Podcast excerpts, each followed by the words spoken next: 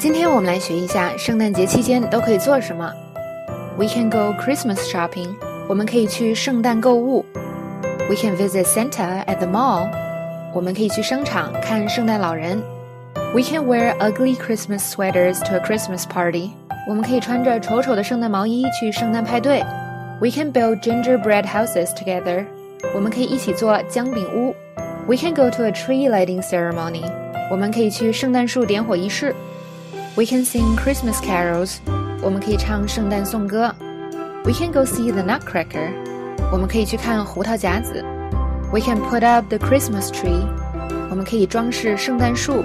We can send out Christmas cards to our family and friends，我们可以给家人和朋友寄圣诞卡。We can open gifts on Christmas morning together，我们可以圣诞节早上一起开礼物。